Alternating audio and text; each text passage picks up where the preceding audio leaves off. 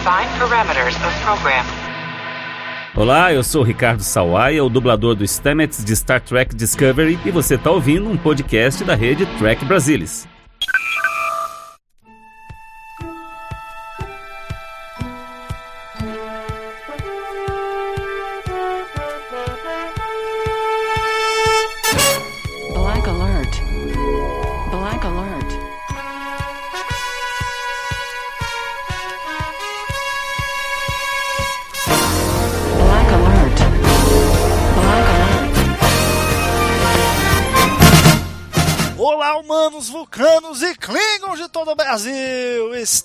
Começando mais um Black Alert, o seu podcast de Jornada nas Estrelas. Aqui quem fala é Gustavo Gobi e, como sempre, comigo, Maína Maal. E aí, Maína, tudo bem? E aí, queridos, tudo bom? Muito bem, Maína. Você, essa semana, essa última semana agora, o Brasil todo foi às urnas, Maína. Você foi às urnas? Não, pois estou pleníssima na Paris Tupiniquim, ou seja, Brasília, né? Sou aqui, né? Quem não Brasília sabe, não quem não volta. ouve. Quem chegou hoje aqui neste podcast vai ficar sabendo hoje. Eu sou de Brasília, eu não voto de dois em dois anos. Por quê? Porque votar de dois em dois anos é totalmente insalubre e é, é- aqui a gente se poupa, né? Do- ao contrário do resto do Brasil. É isso. Muito bem.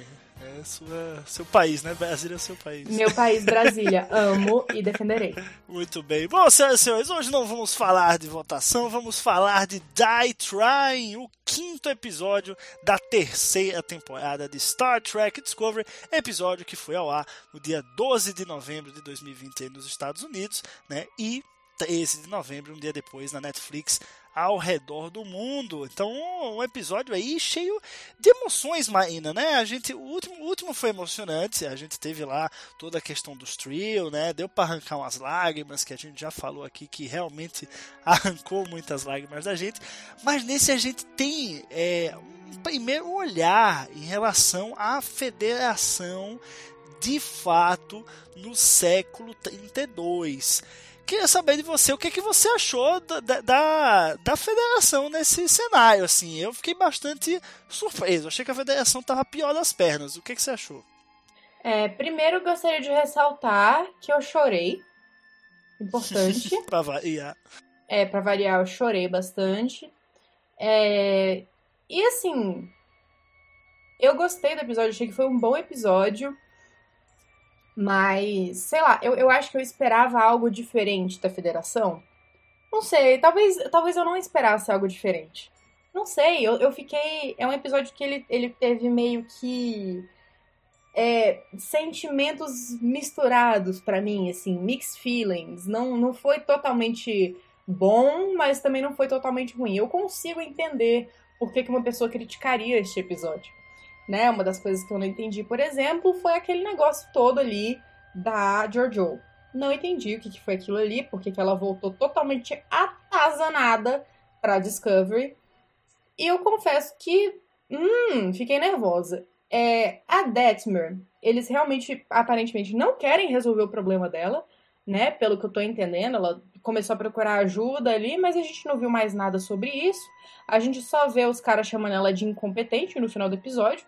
E eu fiquei também nervosa. Na verdade, não fiquei nervosa, eu fiquei é, é, é, indignada um pouquinho, porque eles puxaram uma, uma linha tão boa ali com a Detmer no início da temporada pra falar de síndrome do pânico, pra falar de estresse pós-traumático, e eles estão cagando pra ela, basicamente. Eu não tô gostando do que o roteiro tá fazendo nesse sentido, mas no geral eu achei que foi um episódio positivo que é, revelou muitas coisas interessantes pra gente, né? Principalmente pra hum, hum, hum, acender o debate. Não é mesmo, Gustavo Gobi? Isso aí, muito bem.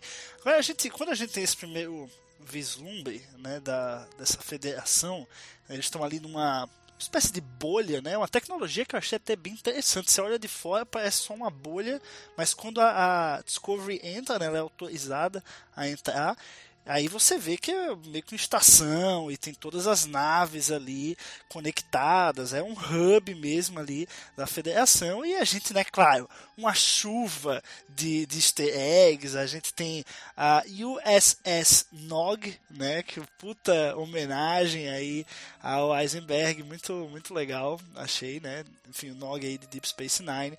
E temos, Marina, que eu sei que esse momento você gritou, a Voyager J, Marina! Meu Deus do céu! Eagle Moss, Eagle Moss, por favor, ouça minhas preces. Eu preciso comprar uma miniatura da Voyager J. Pelo amor de Deus, Eagle Moss, pelo amor de Deus, gente do céu, eu quero muito, eu quero muito ver mais detalhes dessa nave. Eu, eu assim, no dia que eu fui ver é, o episódio, eu comecei despretensiosamente, né? Aí quando eu vi isso, eu parei na hora, assim. E, e, isso é assim, antes da, da intro do episódio, né? Assim, é bem nos minutinhos iniciais ali. Meu irmão, eu parei, mandei um áudio pro Gustavo. Amigo!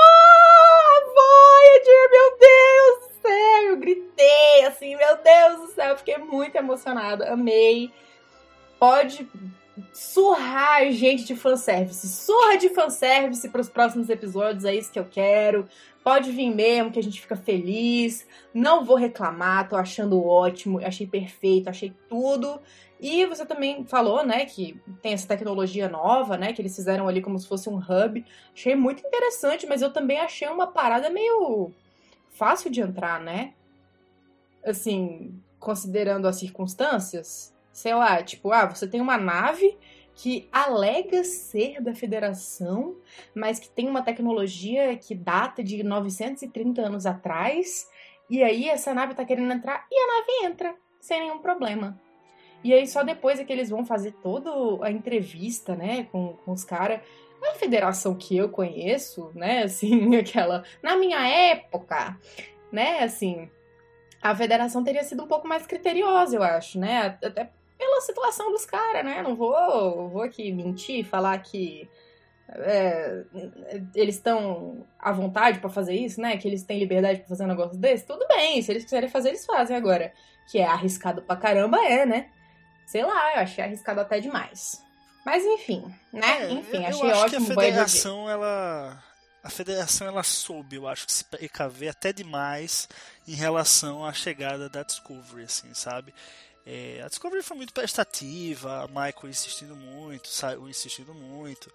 É, eu não sei, e na situação que eles estão, né, em tempos de crise, você acaba é, vendo a esperança onde dá para ver a esperança, né? Então, se chega essa nave querendo ajudar com essa tecnologia que os caras não têm, que é o motor de esporos, é, e, e, pô, tão solista né, para fazer acontecer aí, fazer parte da, dessa frota, enfim, eu acho que na situação que os caras estão, os caras não podem estar tá com muito filtro selecionando assim, ah, não, você a gente não quer não.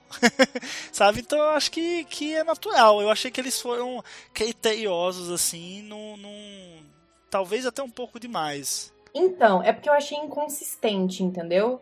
Tipo, no início eles deixaram os caras entrar na bolha como se não fosse nada, sabe? Deixaram eles irem até a estação central lá e aí chegaram lá e começaram a apertar a coleira, sabe? Pô, achei meio inconsistente. Eu acho que eles teriam tentado fazer essa, essa negociação toda, né? Essa avaliação antes de a nave entrar na bolha. Porque uma vez que entrou ali, né? Eu, eu suponho que seja mais difícil, né? De defender. Apesar de terem não sei quantas mil naves de guerra ali dentro, né? Mil não, né? Mas assim, deve ter ali pelo menos uma centena de naves de guerra tudo bem, vai rolar um quebra-pau, enfim, mas pode gerar muito mais danos do que você analisar o pessoal ainda de fora da bolha. É só isso que eu tô falando, mas que eu achei é, que eles foram criteriosos depois disso, depois do ingresso da Discovery, depois que o, o, o Saru e a Michael vão lá conversar, enfim. Achei criteriosos, beleza, só que eu achei inconsistente com o comportamento inicial. Só isso.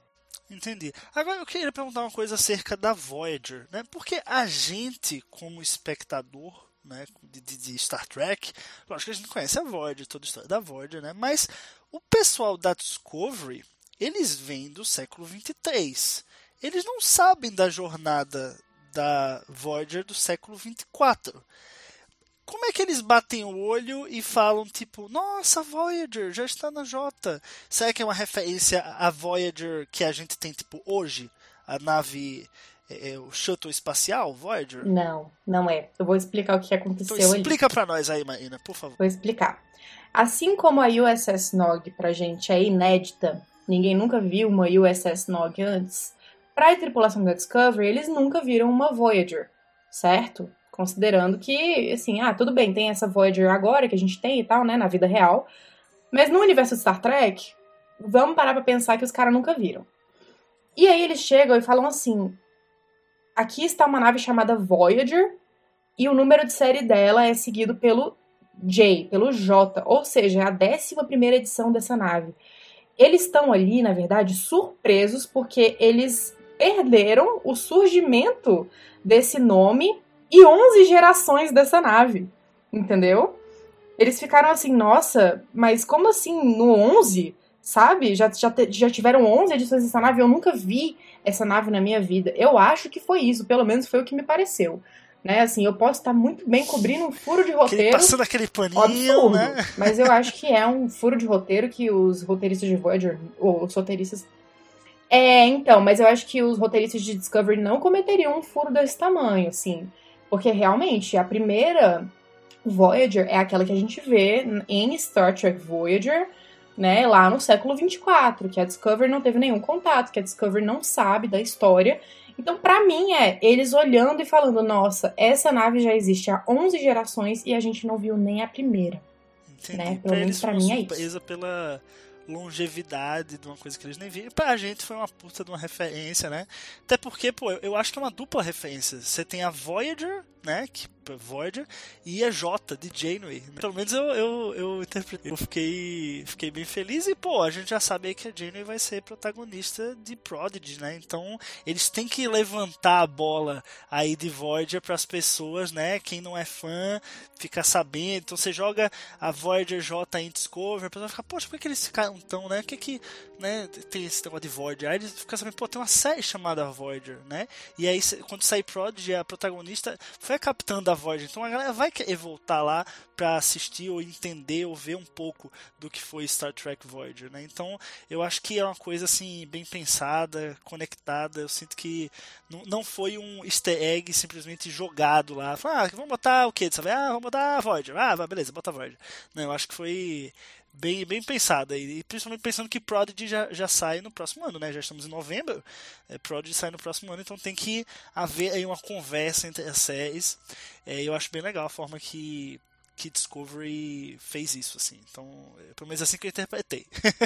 Bom, Maína, agora vamos à questão da missão que a Discovery tem, né? De- depois que a gente vê aí é, a Michael e o Saul tentando convencer o almirante de que não, olha só, a gente não é, a gente realmente veio do passado e funcionou assim, a gente né, tem um controle, o, con- o controle não, a, a esfera, e aí a gente foi obrigado a trazer a esfera para o futuro, porque senão todo o universo ia colapsar. Bom, aquela história toda que a gente já viu na segunda temporada é, de Discovery, né? A questão do Red Angel, enfim, e aí tem o motor de esporos, que, que eu acho interessante porque, na verdade, foi nesse episódio que se estabeleceu que o motor de esporos, para o século 32, ele ainda é o mais foda, que é uma tecnologia mais incrível de, de viagem, de dobra, é, de todas, assim, né? Eu, eu achei que eles iam chegar no futuro, e o motor de assim, é, motorzinho de esporos, ih, rapaz, esse negócio aí já passou, sabe?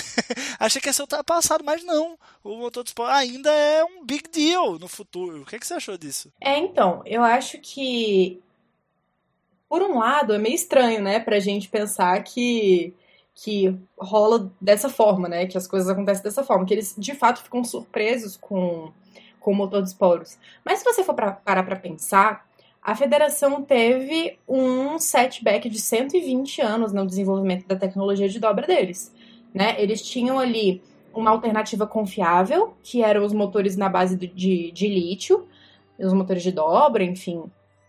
E aí eles confiaram tanto nessa tecnologia que ela acabou virando uma tecnologia exclusiva.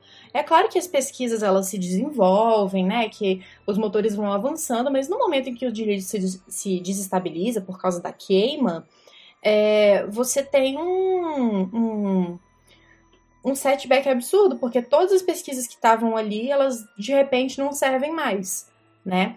E você também tem uma federação que perde a maior parte dos seus recursos, tanto humanos quanto é, físicos mesmo, né? De naves e de poder armamentício e de, de é, comunicação, inclusive com outros planetas e tudo mais. É, e, e acaba que a tecnologia deles, eles acabam ficando tão restritos àquela linha de pensamento, nós precisamos de um substituto para o de lítio, que eu acho que eles não pensaram longe o suficiente para chegar no motor de dobra, entendeu? Então, assim, eles tiveram, sei lá. De esporos, no caso.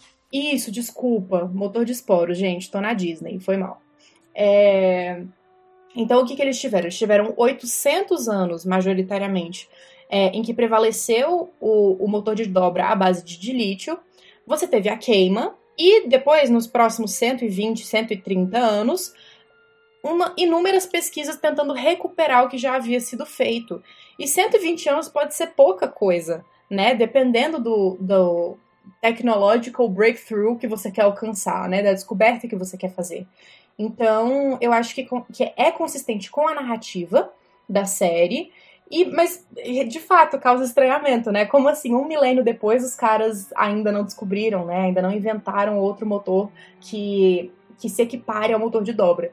Mas talvez isso seja um problema da federação. Talvez outras, é, outras espécies também tenham desenvolvido tecnologias parecidas, mas não com a devida estabilidade tal, ou que a gente ainda não conheceu essas espécies, enfim.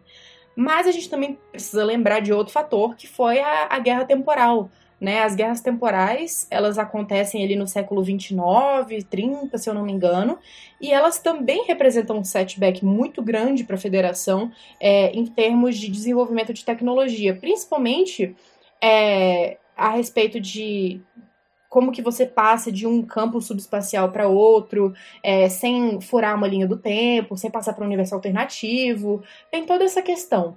Então, eu acho que as guerras temporais, e se você quiser saber mais aqui sobre guerras temporais, só um parêntese, assista. É, essa vai ser a única vez que eu vou fazer essa recomendação aqui, presta atenção. Assista Enterprise.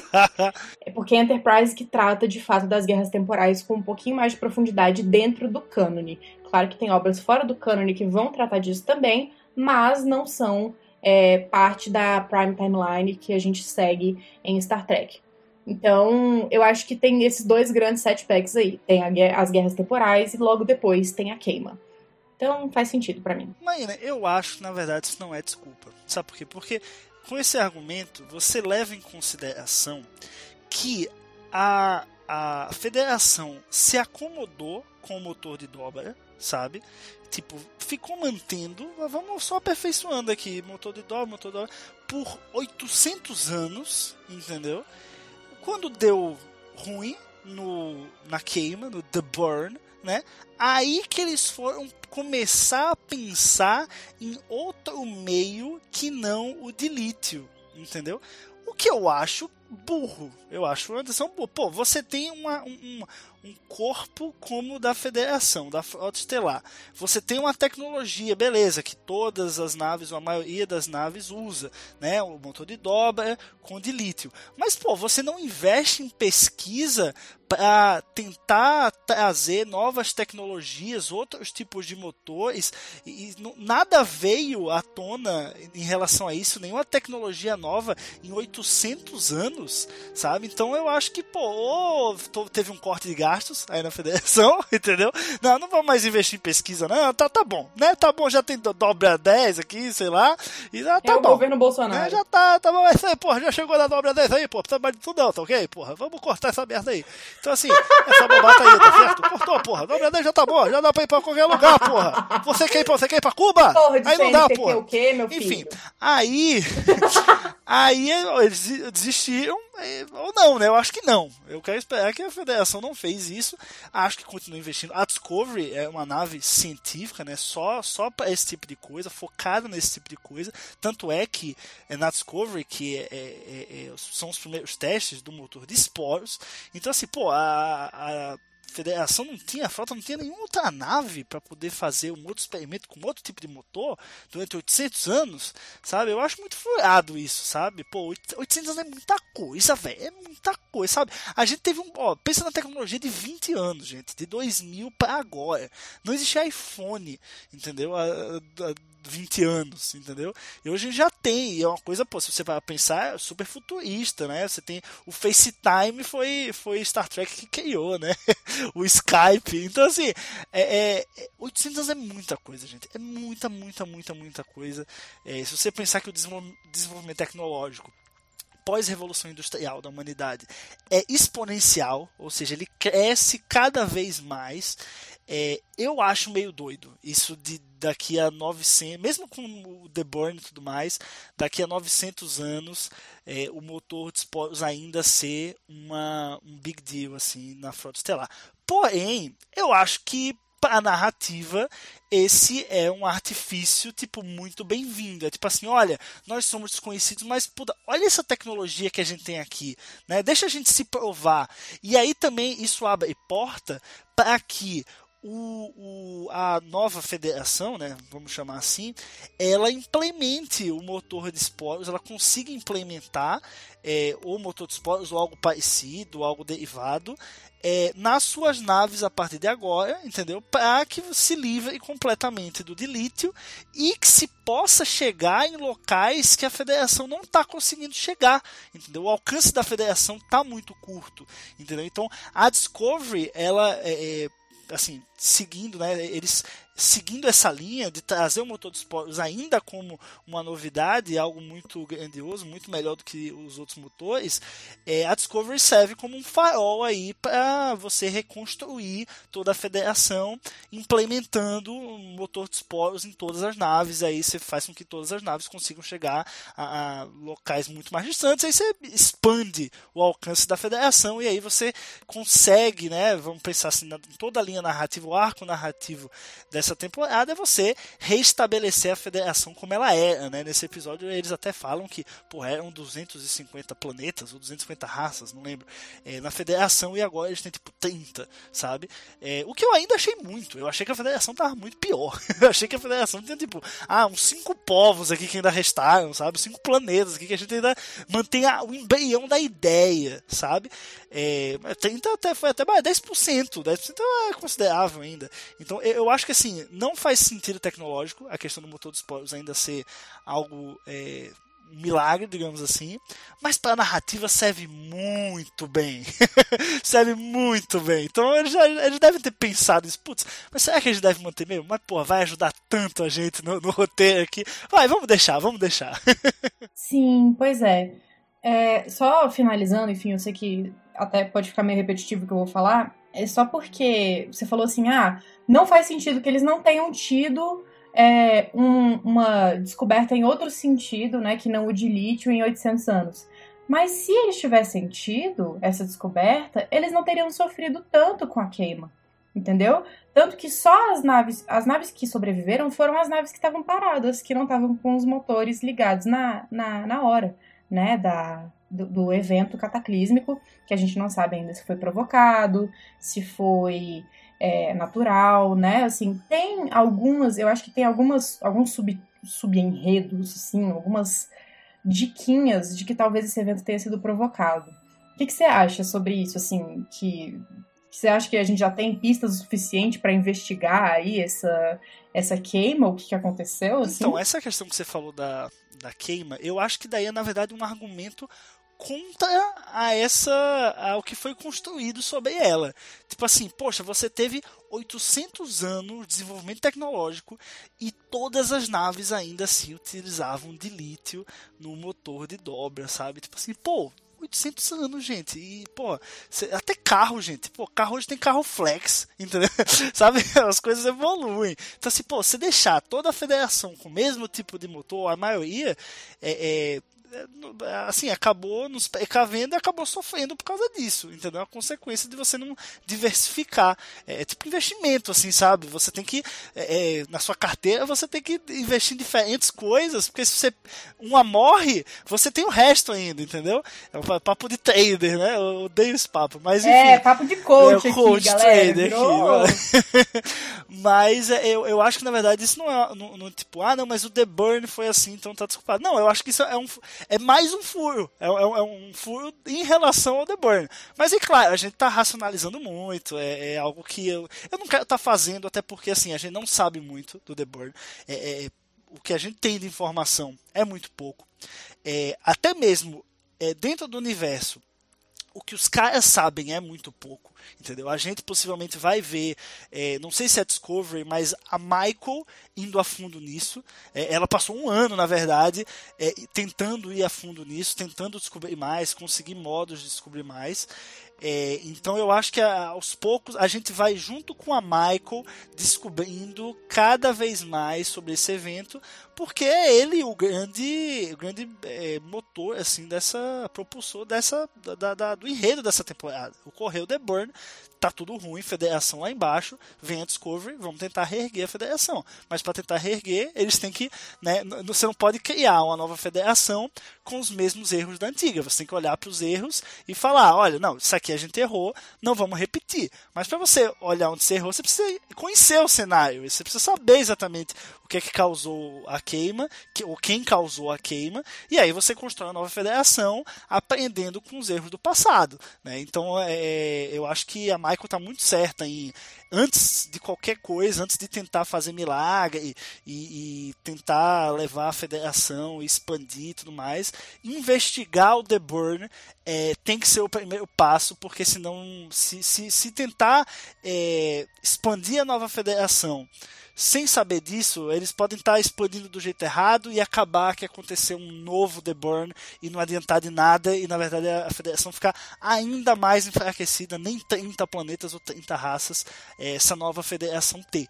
Então eu acho, pelo menos esse, essa investigação né, que, que a Michael parece muito afim de fazer é, faz super total sentido assim, né, com, com se fosse a realidade. Então eu acho que acho que é meio por aí, sabe? A gente vai, vai seguir nessa linha e em paralelo ver é, a tentativa de desenvolvimento de uma nova tecnologia para as naves da, da Federação. A gente vê já o Stamets e a Tilly desde o episódio passado pensando sobre isso, é, é, novas tecnologias, matéria negra, enfim, eu acho que isso também vai. Essa, essas duas, esses dois enredos vão avançar em paralelo, sabe?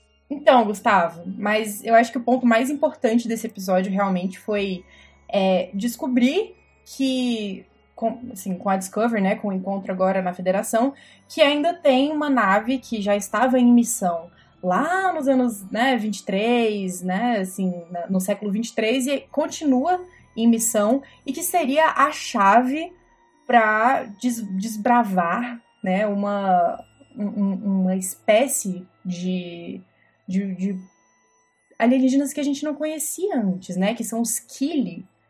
Como é que você, como é que, que você achou assim desse plotline? Olha, que eu você... achei interessante. Eu achei interessante. Eu acho que é um artifício muito interessante que eles usam para talvez tirar algumas coisas da cartola, sabe? Tipo assim, ah, como é que vocês, vocês souberam sobre isso? Como é, sabe? Como é que vocês adquiriram esse conhecimento aqui? Ah, não, a gente teve lá na nave e aí a gente, né, aprendeu lá, colheu. A gente vê que eles colhem tipo uma, uma planta, né, para desenvolver um antídoto da doença dos Kili e tal. É, então, assim, eu, eu acho que essa aventura aí é, pode ser usada como artifício. Assim, como é que vocês sabem disso? Ah, a gente viu lá, a gente aprendeu com o que a gente coletou, sabe?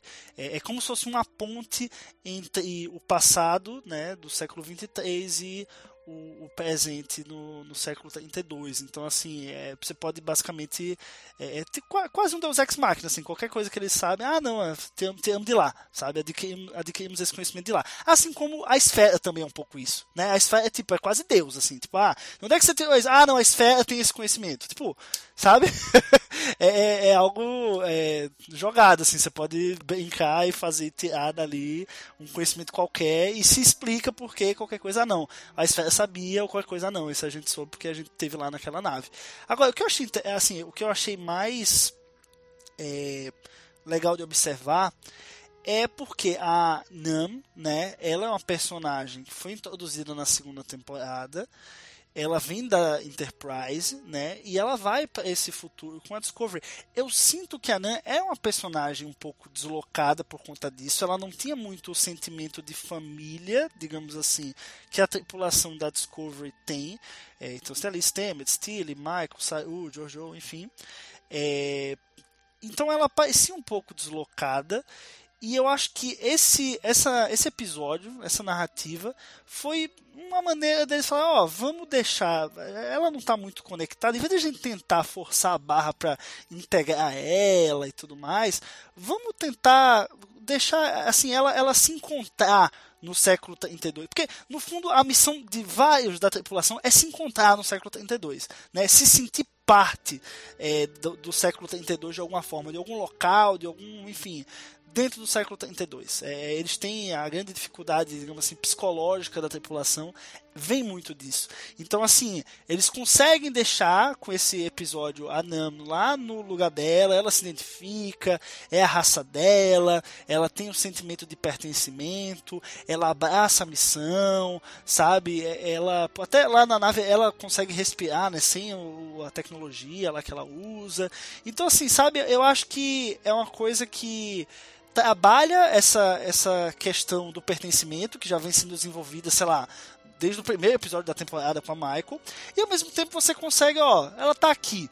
Se a gente precisar dela, a gente revisita aqui essa nave, a gente sabe, meio que sabe onde ela tá. A qualquer momento ela pode voltar, fazer uma aparição e tudo mais. Mas como ela não, não tá totalmente integrada, essa família que é a Discovery, Vamos deixar ela ali, deixa na geladeira, qualquer coisa a gente vai lá e pega. Eu, eu, eu senti meio isso, sabe? Sim, sim, eu também tive essa sensação. Mas eu acho que, além do sentimento de pertencimento, eu acho que uma coisa que os autores quiseram trazer pra gente também foi um sentido de encerramento, sabe? De um ciclo. Porque a Nan, ela parece que foi uma personagem meio feita na pressa assim, ah, foi tudo feito com pressa, apareceu aqui essa mulher, essa espécie dela que nunca apareceu em tela antes. A gente até queria desenvolver, mas acabaram cortando cenas e tal. Então a gente vai aqui, além, não, não só a gente vai é, deixar essa personagem na gaveta, como também a gente vai dar o mínimo de sentimento de é, finalização para ela, né? Como se eles estivessem arrematando um, um ponto da, da narrativa, pelo menos ao meu ver. Eu acho que quando eles fazem com que ela encontre uma nave de Barzans e que ela fale assim para Michael, ah, é porque eu não consegui visitar o meu planeta, né, antes de ir embora, antes de embarcar nessa viagem milenar, né? E ela fala isso e, e dá para ver ali, eu acho que um pouco refletido, né, o sentimento de toda a tripulação da Discovery, que deixou coisas interrompidas, não finalizadas, né, que eles nunca terminaram aquilo, aquilo que eles começaram a fazer no, no século do qual eles vieram. Então, eu acho que ao longo da temporada a gente vai ter várias demonstrações desse sentimento de finalização, de arremate para os personagens. E é isso que, que eu acho que a, a temporada vem buscando. Né? A gente teve um, um, olhar um pouquinho diferente acerca disso com a, a Dira no episódio passado, porque ela chega na Discovery é, muito transtornada, né? Enfim, ela tá ali atribulada com um simbionte dentro dela mesma que ela não, não sabe identificar, enfim. E que ela acaba encontrando uma forma de arrematar esse ponto solto da vida dela.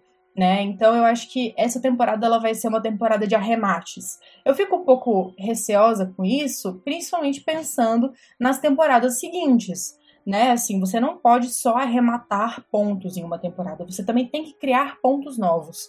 Então, é, apesar de eu ficar feliz que eles tenham dado um arremate é, bom para personagem, eu acho que foi um arremate ótimo, né? Assim, é, é, eu acho que ela teve mais tempo de tela do que metade dos personagens secundários de, de Star Trek aí em muitos anos, né? Assim, Eu acho que. E, e também é uma, uma, uma, personagem forte, você teve um pouquinho de desenvolvimento do, da psique dela e tudo mais. É, e ela teve um, uma finalização boa, que não é uma finalização completa, mas que ainda dá um pano ali pra manga. Eu tô usando muitas analogias de costura aqui, né? Por que será, né? Tô falando de arremate de fio, tô falando de pano para manga, mas, né, enfim, eu tô... enfim, são artifícios, né, gente? Artifícios é isso aí mesmo. Mas gostei, é muito isso. Muito bom, muito bom. Agora, pra gente finalizar, eu queria abordar um ponto aqui, que eu não poderia deixar esse ponto passar, que é a questão da Jojo, né? A Jojo, ela tem ali uma longa conversa com que aparentemente é um, um comandante ali, não sei dizer que é exatamente, da, da federação. É, e a gente naquela conversa, claro, vê muito da personalidade dela, vê como o cara é, meio que consegue, ao, ao, contrário de todo mundo que a gente já viu até agora, né? Todos os personagens que a gente já viu, ele consegue ler muito bem a Jojo, consegue provocar muito bem ela, sabe? É quase como um, um Nemesis, assim, sabe? Yin Yang, o cara consegue decifrar e, e pegar justamente no calo dela ali. E ela sempre, ela sempre foi uma B10 que vinha e solucionava e que ninguém entendia muito bem, que ninguém conseguia confrontar. E o cara vai ali, ó, na ferida e, e toca ali, sabe? Sabe ser cirúrgico em relação a ela. E claro, a gente tem ali mais informações do universo espelho, o que é por isso que eu não poderia deixar de falar, porque eu sou um grande fã do universo espelho, e a gente fica sabendo que no século 32, na verdade, 500 anos antes do século 32, não tem nem mais Império Terráqueo, velho. Eu fiquei muito chocado com isso, Marina. Yes, the Empire has fallen. Muito doido, né? E não só caiu o império, como também diminuíram significativamente as trocas né, entre um universo e outro. Eu acho que por conta de realmente assim, de um distanciamento entre as duas linhas do tempo. Ficou mais difícil de cruzar. Então a gente tem ali muitos. É, é, muitas passagens. Eu vou falar passagem para não falar cruzamento, que parece que eu estou falando de bicho cruzando. Mas é, tem muitas passagens de um universo é, para o outro. Ali no século é, 22, 23, que é quando a, a Discovery ainda está no, no, no, no, seu tempo original. E aí, à medida que a Giorgio vai, né, assim, na medida em que ela vai para 930 anos no futuro, esses dois universos vão se separando, eles vão ficando mais distantes um do outro e vai ficando mais difícil de cruzar, né? Cruzar de novo. Por que eu tô falando de cruzar? Cruzar é tão feio, né, gente, essa palavra, mas enfim. É, vamos deixar ela mesmo. E é isso aí. Mas e aí essas trocas elas vão diminuindo, diminuindo, diminuindo e ela é uma das últimas é, que podemos dizer assim, uma das últimas pessoas que, se, que estão no universo da Federação que se originaram no universo é, do Império Terráqueo. Então, no universo espelho. Então, é, é, eu acho que isso deixa ela muito em choque, mas eu não entendo como é que isso foi suficiente para que ela entrasse num estado completamente catatônico ali no final, sabe? Eu acho que ele deu mais alguma informação para ela, ele deve ter falado mais alguma coisa, entrado muito fundo na cabeça dela e falado assim uma parada totalmente assim, chocante para ela ficar daquele jeito. Porque a gente sabe que ela é durona, né? A gente sabe que não é qualquer coisa que derruba aquela mulher, né? A bicha leva choque e fala assim: ah, isso aqui é preliminar, né? Assim, leva tiro e fala a mesma coisa. Então, é, não sei, eu, eu, fiquei muito intrigada em relação a isso. E temos aí mais uma personagem com severas consequências psicológicas desse time travel maluco que eles fizeram. E eles não estão resolvendo os problemas psicológicos de ninguém! Oba, que legal! E aí eu volto aqui no meu ponto da Detmer, de como eu estou brava que eles não estão resolvendo o problema da Detmer. Ela não está tendo tempo de tela suficiente para é, resolver, sim, os problemas dela, pelo menos em câmera, né? Eu só espero que no final da temporada eles não surjam com ela falando assim, ai, nossa, fiz daqui duas sessões de terapia, deu tudo certo. Porque não é assim que funciona. A gente sabe na vida real que também não é assim que funciona, entendeu? Então eu estou preocupada com isso. Né? Assim, enfim, eu sei que eu desviei um pouco o assunto, mas é porque eu estou com medo dessa acumulação de problemas psicológicos que os roteiristas de Discovery estão fazendo com a tripulação. Eu acho que não vai dar tempo de resolver isso tudo, não. Véi, dá-lhe psicóloga. Dá-lhe psicóloga nesse povo. Bora de Rivotril, mana. Chuva de Rivotril aqui nesse povo, porque vai precisar. Viu? Tá difícil. Tá difícil. Pois é, Marina. É isso aí. Bom, galera, a gente, né, nosso tempo já deu. A gente comentou aí é, o episódio Die Try, né, o quinto da terceira temporada de Star Trek Discovery. Papo muito bom, muito legal. Se você gostou desse Black Alert, não se esquece de ir lá em trekbrasilis.org deixar o seu comentário no post desse episódio, né, pra gente continuar o papo por lá sobre esse episódio da série. Lembrando que a gente volta na semana que vem com comentários de mais um episódio de Star Trek Discovery. Então é isso, galera. Até a próxima. Tchau, tchau. thank you